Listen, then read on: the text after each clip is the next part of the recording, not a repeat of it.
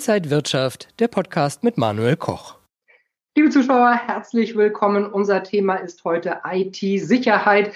Und äh, wir alle kennen Hackerangriffe, Cyberattacken. Gerade erst haben wir auch gehört, dass der Bundestag vor einigen Jahren betroffen war und E-Mails der Kanzlerin sogar abgezogen wurden. Also Cybersicherheit, IT-Sicherheit, ein ganz wichtiges Thema, natürlich besonders auch für Unternehmen. Viele Daten sind heutzutage in der Cloud. Mit 5G kommen viele Anwendungen, die auch über das Internet laufen werden.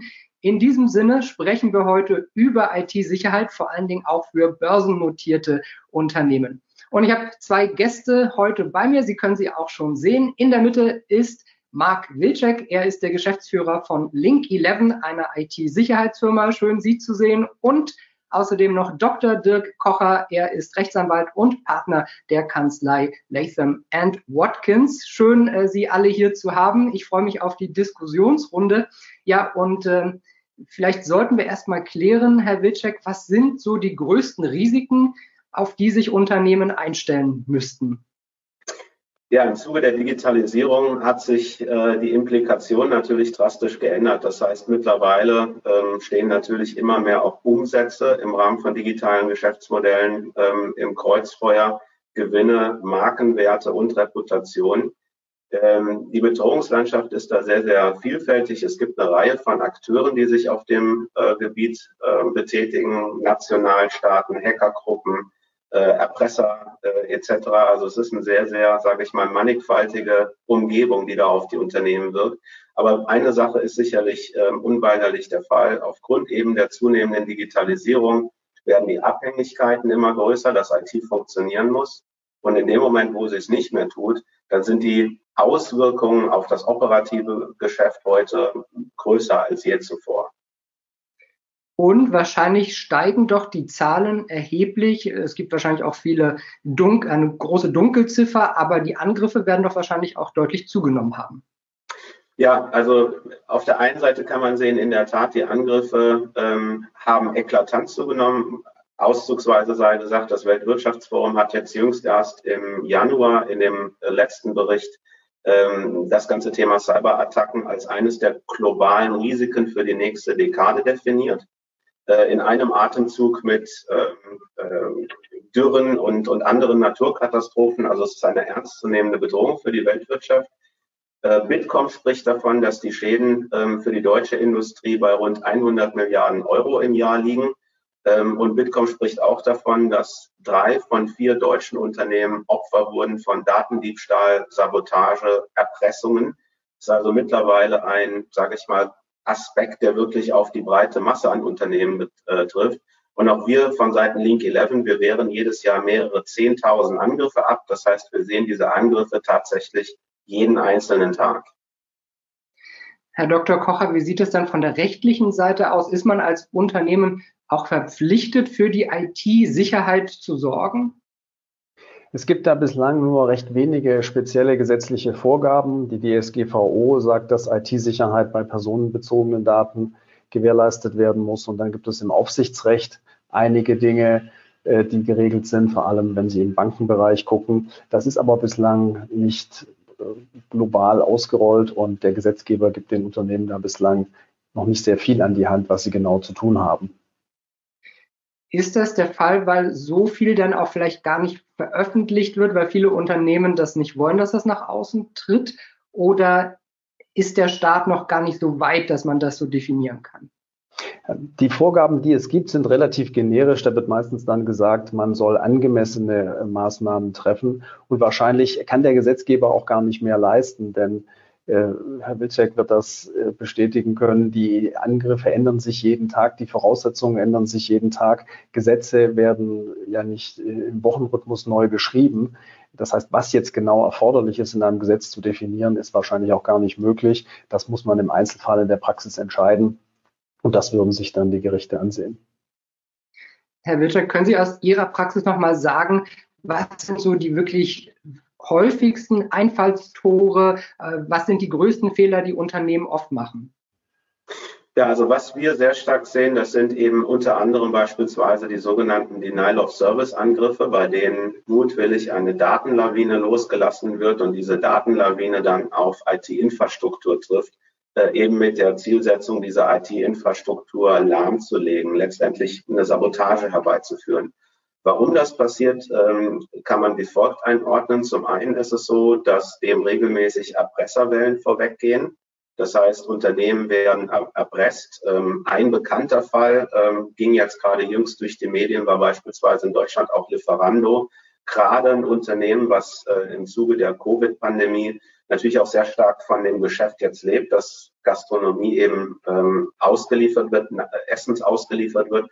Und die wurden beispielsweise dort erpresst äh, mit Denial-of-Service-Angriffen ähm, also Erpresserwellen sind ein großes Phänomen. Ein weiteres Phänomen, was wir auch sehen, ist, dass eben diese Angriffe, weil sie relativ leicht von außen äh, von der Kette gelassen werden können, häufig auch benutzt werden, um so eine Art Ablenkungsmanöver zu sein. Das heißt, so ein Angriff wird vorgeschaltet, die IT wird beschäftigt und in Wirklichkeit passieren irgendwelche andere Dinge in der Organisation. Und nur wenn Unternehmen in der Lage sind, wirklich ganzheitlich auf die IT-Infrastruktur zu gucken und diese Events, diese, diese Aktivitäten miteinander zu korrelieren, dann können sie erst feststellen, was da wirklich passiert, weil sehr, sehr häufig werden, wie gesagt, genau diese Art von Angriffe schlicht und ergreifend als Vorwand äh, verwendet, um in Wirklichkeit andere Dinge im Hintergrund zu vollziehen. Was machen die Unternehmen dann falsch? Haben sie äh, einfach gesagt, äh, vergessen, das letzte Update auszuführen oder sind da wirklich alte Strukturen, die einfach erneuert werden müssten? Also ein Großteil der, der, Schwierigkeit ist tatsächlich, dass sich diese Angriffe mittlerweile in der Qualität und Güte ähm, darlegen, ähm, wo es sehr schwierig ist, sage ich mal, mit eigenem Mann und Maus dagegen zu halten. Also in der Vergangenheit konnte man dort Hardwarelösungen einkaufen. Diese Hardwarelösungen kommen aber mittlerweile ganz klar an ihre Leistungsgrenzen, weil die Angriffe so groß werden, dass die Leitung schon vorher kollabiert. Das heißt, an der Hardware kommt schon gar nichts mehr an. Das Problem muss man also davor lösen, äh, idealerweise beispielsweise heute in der Cloud. Und gerade zu Zeiten, wenn jetzt das ganze Thema Remote Work so sehr äh, floriert, Telearbeit floriert, dann ist es unglaublich schwierig, äh, wenn ich eben als Unternehmen äh, nicht eine Lösung habe, die wirklich hochgradig automatisiert ist, die beispielsweise nicht heute schon äh, Algorithmen, künstliche Intelligenz einsetzt, um diese Bedrohung zu erkennen, sondern die regelmäßig immer noch Menschen braucht, um zu intervenieren, dann bin ich letztendlich ähm, nicht mehr in der Lage, gerade auch von außen äh, zu, zu intervenieren. Das heißt, auch wenn man sich vorstellt, beispielsweise ein Großteil der Unternehmen arbeiten heute mit, mit äh, VPN-Lösungen, mit VPNs, um gerade Telearbeit zu ermöglichen und von außen auf das Unternehmen zuzugreifen. Wenn jetzt so eine Denial-of-Service-Attacke auf das Unternehmen trifft, insbesondere auf den VPN-Server trifft, dann kommen selbst die Administratoren nicht mehr an, an die Dienste. Das heißt, wenn ich dann also nicht in der Lage bin, dort vor Ort eine intelligente Lösung zu haben, die ohne menschliche Interaktion sofort erkennt und handelt, sondern es noch jemand braucht, der dort irgendetwas tut, dann kommt einfach dort die, sage ich mal, antiquierte Technik an ihre Grenzen. Dazu sind die Angriffe, die heute passieren, in der Qualität und Güte so groß, dass man dem einfach mit alten, bewährten Methoden dann nicht mehr standhalten kann. Das klingt schon sehr aufwendig. Ist das auch sehr teuer für Unternehmen? Ähm, das ist es nicht. Ähm, äh, sehr teuer ist es im Gegenteil zum Teil diese Hardware einzukaufen und auch die Leute vorzuhalten, die all diese Systeme permanent warten und pflegen. Und das ist in der Regel der viel größere Kostenfaktor. Ähm, es ist ein Stück weit, ähm, glaube ich, immer noch so, dass die Tragweite unterschätzt wird und viele Unternehmen auch vielleicht erstmal glauben, sie bewegen sich in so einer Sicherheit. Bis dato ging eigentlich alles gut, wird schon nicht uns treffen. Und oftmals erkennt man halt wirklich erst in dem Moment, wo es zu so einem Angriff gekommen ist, wie gravierend das Problem ist. Und dann hat man manchmal auch am falschen Ende gespart. Denn wenn Umsätze stillstehen, wenn das ganze Unternehmen jetzt zu Zeiten von Telearbeit wirklich für einen Tag oder für mehrere Tage nicht arbeiten kann, und wenn es danach mehrere Tage braucht, dann Wiederherstellung, äh, dann können die Schäden, die dahinter entstehen, natürlich gigantisch groß sein. Herr Dr. Kocher, wenn jetzt das Kind in den Brunnen gefallen ist und Schäden da sind, wer haftet denn dafür? Ist es der Manager, der Geschäftsführer? Wie sieht es aus? Ja, das ist eine ganz äh, spannende Frage, zu der es bislang noch relativ wenig äh, gibt, insbesondere keine Rechtsprechung. Und wahrscheinlich muss man so ein bisschen unterscheiden in dem Bereich, in dem es zur Rechtspflicht gehört, wie vorher beschrieben, IT-Sicherheit vorzuhalten, kann man sich natürlich überlegen, ob die Gerichte die Dinge für die Compliance-Haftung hier übertragen werden, die ja alle in den letzten Jahren gesehen haben. Äh, für die Einhaltung von Rechtspflichten ist man eben verantwortlich. Und da ist das dann durchaus möglich, äh, dass solche Fälle einmal auf Manager zukommen, gerade natürlich bei börsennotierten Unternehmen, wo dann auch Minderheitsaktionäre Druck in diese Richtung machen können. Ähm, wir wären nicht überrascht, wenn wir das in der Zukunft gelegentlich mal sehen würden. Aber auch in den Bereichen, in denen es nicht rechtlich vorgegeben ist, besteht die Gefahr. Da sind die Maßstäbe allerdings nochmal etwas besser. Da gilt letztlich die Business Judgment Rule. Da ist das einfach eine unternehmerische Entscheidung, wie viel und welche IT-Sicherheit man äh, vorhalten möchte. Aber um sich da gut vorzubereiten, sollte man sicher eine Risikoanalyse machen, um sich eben zu überlegen, an welchen Stellen ist man besonders auf die IT angewiesen. Zum Beispiel Telearbeit, wenn man eben sehr mobile Teams hat oder Kundenbeziehungen, wenn eben typischerweise das meiste Kundengeschäft online abgewickelt wird und sich dann eben auch über die Schwachpunkte Gedanken machen und überlegen, äh, was man da tun kann. Äh, ein, ein Nichtstun mag da in der heutigen Zeit bei vielen Unternehmen nicht mehr pflichtgemäß sein. Und äh, dann können diese Fragen dann in der Tat gestellt werden. Ich meine, in Zeiten, äh, wo große Tech-Giganten äh, vor dem Kongress aussagen müssen, äh, den Kopf hinhalten müssen dafür, dass die Daten ihrer Kunden mal gehackt wurden, missbraucht wurden. In solchen Zeiten muss sich wahrscheinlich jedes Unternehmen auch ganz klar das Thema Datenschutz auf die Fahne schreiben und dafür auch wahrscheinlich auch mehr investieren, oder? Ja, bei den meisten ist das der Fall und wie, wie viel und an welcher Stelle das ist, äh, da sollte man genau wie bei Compliance-Themen auch natürlich, wie gesagt, diese Analyse, die ich schon genannt hatte, äh, mit Experten zusammen durchführen, dass man sich eben genau überlegt, äh, wo sind meine verletzlichen Punkte, wo sind die sensibelsten Daten, wo würde es mich einfach auch im Betriebsablauf am härtesten treffen, wenn etwas passiert äh, und sich dann überlegen, was die adäquaten Maßnahmen sind. Wenn man das einmal qualifiziert durchgeführt hat und auch dokumentiert hat, dass man das getan hat, ja, dann ist es auch schwierig, jemanden noch haftbar zu machen, äh, wenn es am Ende dann doch nicht gereicht hat. Äh, kein System ist perfekt äh, und äh, es gibt natürlich keinerlei Erfolgsgarantie für sowas, aber dann kann man dokumentieren, dass man das Thema ernst genommen hat und dass man vernünftige Maßnahmen ergriffen hat. Wenn die dann nicht gereicht haben, äh, dann haftet dafür dann typischerweise auch niemand mehr. Was würden Sie so allgemein sagen, was gilt außer den gesetzlichen Vorgaben sonst noch? Ja, es ist eben eigentlich das, die, die Business Judgment Rule, das vernünftige äh, Vorgehen. Das muss natürlich ein vernünftiger Kosten-Nutzen-Aufwand sein zwischen diesen äh, Maßnahmen, die man hat und den Schäden, die man versucht abzuwenden. Äh, und man muss natürlich auch gucken, dass man sich das qualifiziert ansehen lässt. Nicht jeder Vorstand äh, wird das selbst beurteilen können, insbesondere äh, wenn kein IT-Spezialist selber im Vorstand ist. Dann kann man natürlich auf interne Ressourcen der Experten zurückgreifen, aber insbesondere auch auf externe. Und wenn man sich qualifiziert beraten lässt, dann kommt einem auch die sogenannte Expert Reliance Defense als Manager zugute. Wenn man sich also auf einen, den Rat eines unabhängigen und qualifizierten Experten, der da mal eine Analyse gemacht hat, verlässt und das plausibilisiert hat, dann ist auch das etwas, was ein Manager enthaftet. Und da kann gerade natürlich auch eine qualifizierte externe Analyse sehr nützlich dafür sein. Ähm, Herr Wilczek, wenn Sie jetzt mal so fünf Tipps Unternehmen mit auf den Weg geben würden, was muss jedes Unternehmen definitiv beachten? Es sind eine, also eine Vielzahl von verschiedenen Dingen, die auf, die auf die Unternehmen hinzukommen. Also das eine ist sicherlich ganzheitlich, damit möchte ich mal anfangen, auf die IT zu schauen. Also das heißt, IT wird wie immer fragmentierter, IT ist heute in der Cloud, IT-Landschaften werden komplexer. Da besteht jetzt die große Herausforderung da drin, wirklich ein einheitliches Governance-Modell sicherzustellen, was wirklich für meine gesamte IT- und IT-Prozesskette gilt, unabhängig davon, wo sich die IT befindet. Also anstatt einen Flickenteppich aufzubauen, brauche ich also ein ganzheitliches Regelwerk für meine komplexe IT-Landschaft. Das ist ein Punkt. Ein weiterer Punkt aus unserer Sicht ist immer gegeben in dem Faktor Zeit. Das heißt, wie lange dauert es, wenn eine Bedrohung auf mich einwirkt als Unternehmen, diese Bedrohung wirklich ähm, aus der Welt zu, zu schaffen? Einige Hersteller arbeiten dort beispielsweise mit der sogenannten Time to Detection als KPI. Die versprechen also, wie lange es dauert, eine Bedrohung zu erkennen. Ist es da, gibt es wirklich ein konkretes Leistungsversprechen von dem Anbieter, bis wann ist diese Bedrohung aus der Welt geschafft? Weil für mich als Unternehmen ist am Ende des Tages maßgeblich, bis wann ist der Brand gelöscht. Nicht, wie lange hat es gebraucht, bis der Rauchmelder angeschlagen hat, sondern bis wann ist das Feuer gelöscht. Das möchte ich als Unternehmen wissen. Weitere Punkte sind in der Zusammenarbeit mit Unternehmen, gerade wenn es um Cloud-Dienstleister geht, wo sind meine Daten?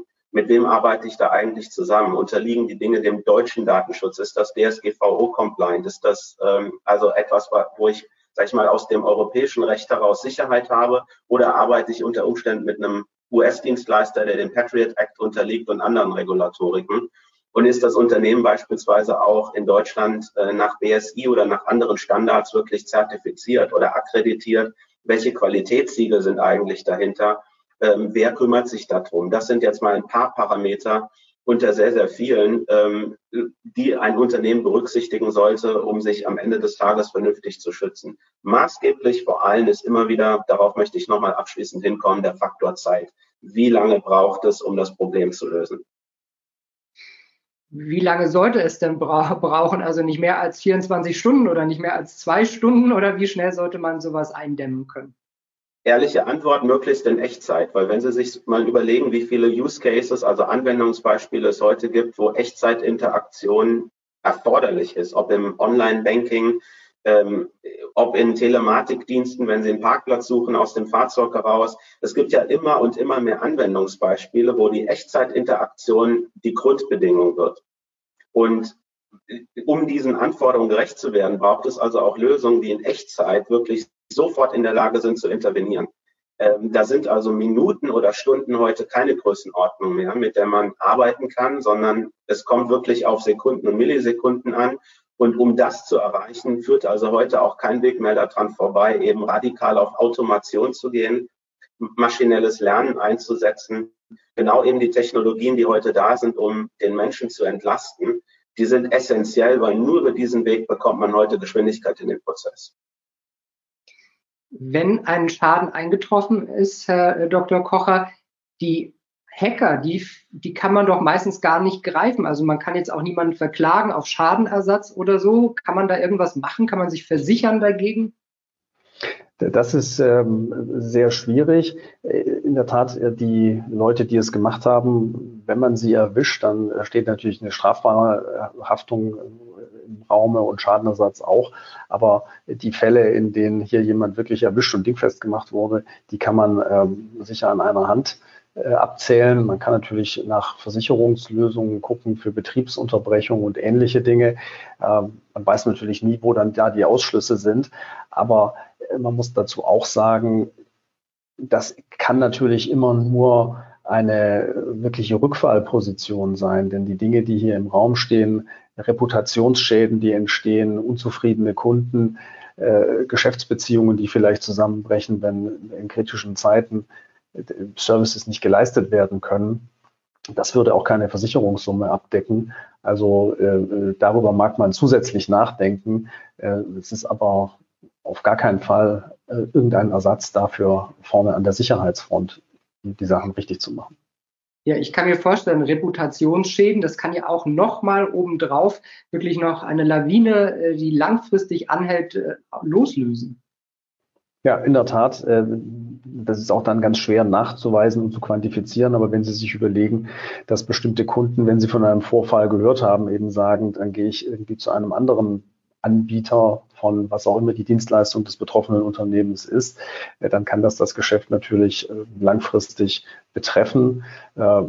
Oder es mag ja gar nicht so sein, dass der Kunde selber das eigentlich merkt, sondern äh, er sieht eben einfach, dass er von diesem Unternehmen keine Dienstleistung bekommt, weil eben zum Beispiel bei dem Angriff auf den äh, VPN-Server, den Herr Wilczek beschrieben hat, die Leute aus dem Homeoffice nicht mehr vernünftig arbeiten können und dann eben irgendwelche Dinge ihren Kunden nicht mehr liefern können.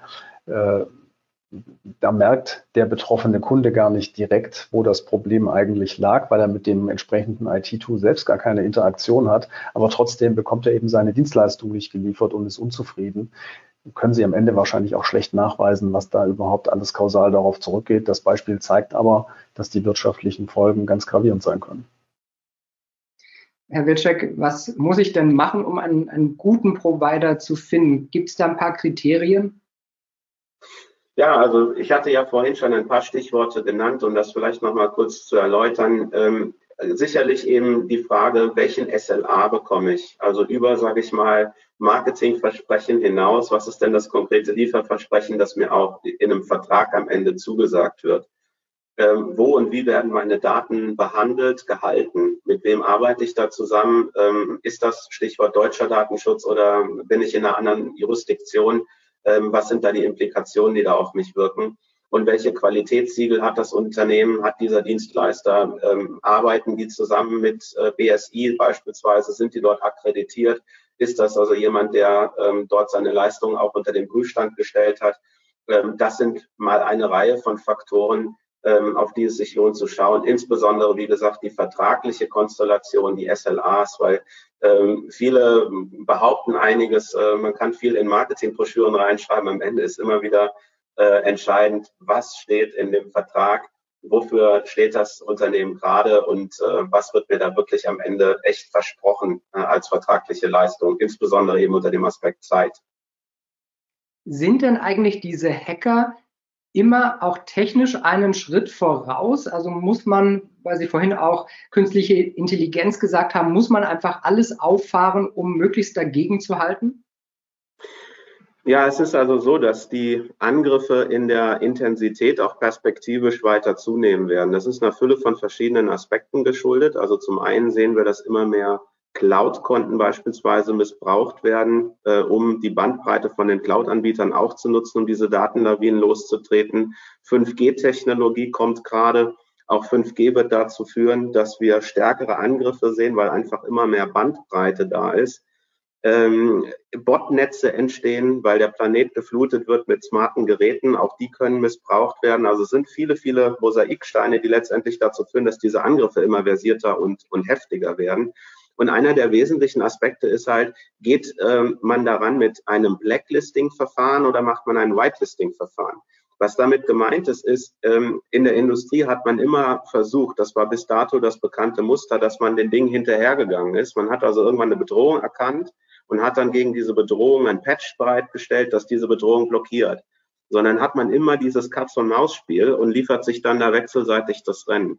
Das heißt, wenn man die Sachen einen Schritt weiter treibt, ähm, macht man es mittlerweile eigentlich so, dass man auf Whitelisting-Verfahren geht.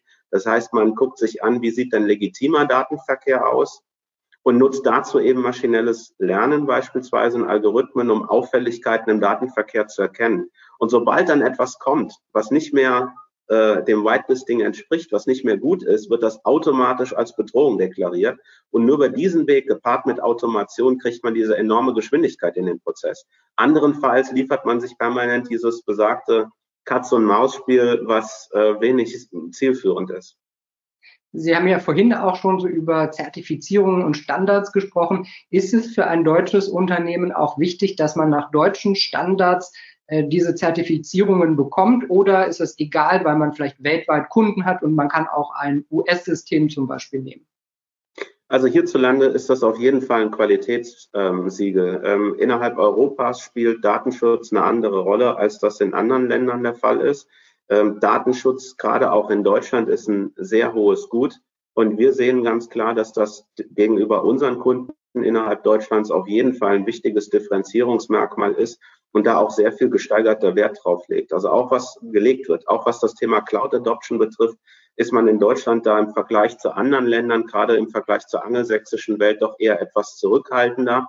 Und ähm, da ist Vertrauen eben ganz essentiell. Und in der Hinsicht glaube ich schon, dass man dort als deutsches Unternehmen mit dem Stichwort oder dem Gütesiegel deutscher Datenschutz und BSI-Akkreditierung äh, sich schon nochmal klar davon differenzieren kann von US-Unternehmen beispielsweise, die tatsächlich auch unter einer ganz anderen, ähm, ja, in, in, einer ganz anderen Jurisdiction arbeiten und auch anderen äh, Regulatoriken lokal unterworfen sind, als das in Deutschland der Fall ist. Herr Dr. Kocher, ist es dann vielleicht nicht nur das Gütesiegel, sondern auch äh, ein rechtlicher Unterschied, wenn man nach den deutschen Normen arbeitet? Also man muss sich natürlich immer äh, bei jedem Dienstleister, den man einschaltet, äh, überlegen, welche Daten man dem zur Verfügung stellt und ob das zulässig ist. Da äh, ist dann auch die Ansiedlung eine äh, wichtige Rolle, die, die das da spielen kann. Das ist in der Analyse zu berücksichtigen. Äh, ansonsten mag es im Einzelfall sogar unzulässig sein, jemanden aus einem Land zu nehmen, der die entsprechenden Anforderungen nicht erfüllt. Äh, das ist das, was dann zwingend ist. Das muss man im Einzelfall einfach prüfen. Was man generell natürlich nochmal sagen kann zum Thema Haftungsvermeidung für einen Manager, äh, ist es natürlich dann auch relevant die Reputation des Dienstleisters, den man eingeschaltet hat. Und äh, da mag es in einem Gerichtsverfahren natürlich dann auch sehr wichtig sein, wenn man solche Akkreditierungen, Zertifizierungen äh, vorlegen kann, damit man eben wirklich sagen kann, ich habe mich hier auf einen renommierten Dienstleister bezogen, der eben auch sehr gut reguliert ist und wirklich Gewähr dafür bietet, dass hier alles so gut wie möglich ähm, abgewehrt wird. Das ist immer etwas, was einem auch im Haftungsfall bei der Verteidigung sicher helfen wird. Braucht man da vor allen Dingen die internen Experten? Braucht man die Leute im Haus oder reichen da auch extern oder reicht da externes Know-how? Das reicht auch extern und das ist eine unternehmerische äh, Entscheidung weitgehend, wo man das ansiedelt. Äh, natürlich braucht man ähm, einen Datenschutzbeauftragten, den kann man aber auch äh, teilweise ja äh, äh, extern einkaufen. Wenn wir jetzt aber einfach wirklich bei dem reinen Sicherheitsaspekt sind, dann ist es eine unternehmerische Entscheidung, wie man das am besten machen kann. Äh, da zählt natürlich einmal die Qualität und die Erfahrung. Es ist aber auch eine Kosten-Nutzen-Analyse. Äh, Herr Wilczek hat das ja vorher schon erwähnt. Was kostet es mich, die Leute vorzuhalten, wenn es intern ist oder die Hardware? Was kostet mich die externe Lösung? Äh, wie bei jeder solchen Entscheidung sollte man da dokumentieren, warum man sich für das eine oder für das andere entschieden hat. Ja, lassen Sie uns noch mal einen kurzen Blick in die Zukunft werfen, Herr Wilczek. In zehn Jahren wo, wo stehen wir da in Sachen IT-Sicherheit? Ja, hoffentlich noch ein Stück weiter als heute schon. Ähm, ich fange mal damit an und ähm, hoffe, dass das Thema einfach noch bewusster und präsenter ist, als das heute der Fall ist. Ich glaube, wir sind da schon einen guten Weg gegangen. Das Thema hat an Gewicht und an Bedeutung äh, gewonnen. Aber es, es muss ein noch zentralerer Punkt werden, weil je mehr letztendlich ähm, auch die Digitalwirtschaft zunimmt, je mehr Unternehmen am digitalen Tropf hängen, und digital ihre, ihr Geschäft betreiben, gegenüber vielleicht auch der Außenwelt ähm, ad hoc pflichtig sind. Ähm, und dann, wenn Ausfälle eben nicht nur, sage ich mal, ähm, ein kleineres Problem werden, sondern sich hart auf das operative Geschäft aus, auswirken, dann muss dem Thema einfach mehr Raum gegeben werden. Ähm, das ist meine Hoffnung, dass dieses, äh, diese Erkenntnis sich doch immer stärker äh, niederschlägt.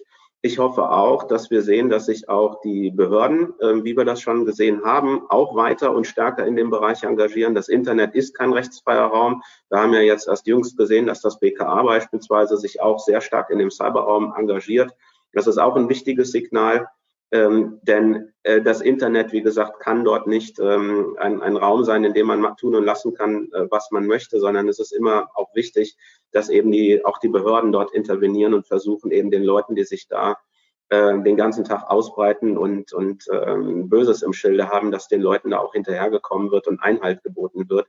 Ich hoffe, dass wir da innerhalb der nächsten Jahre weiter sind und äh, das Thema einfach eine deutlichere Aufwertung auch innerhalb der Unternehmen bekommt und nicht irgendwo stiefmütterlich äh, behandelt wird, sondern integraler Bestandteil der Unternehmensstrategie ist. Vielleicht sogar ein Differenzierungsmerkmal nach dem Motto, meine Dienste sind sicherer als die Dienste von einem meiner Wettbewerber. Und Herr Dr. Kochem, was sehen Sie da rechtlich auf uns zukommen? Wird da in Zukunft mehr geregelt sein? Das ist das ist denkbar, dass es noch mehr Rechtsgebiete geben wird, in denen Anforderungen ins Gesetz reingeschrieben werden. Wie eingangs gesagt, kann ich mir aber nicht wirklich vorstellen, dass der Gesetzgeber die einzelnen Maßnahmen, die man ergreifen muss, äh, zu definieren versucht. Dafür ist das zu technisch. Wahrscheinlich wird es einfach so sein, dass mehr Verfolgungsdruck sowohl von Seiten von Behörden als auch Gerichten in Haftungsfällen äh, irgendwann einmal kommt, wenn die Dinge da nicht richtig gemacht werden.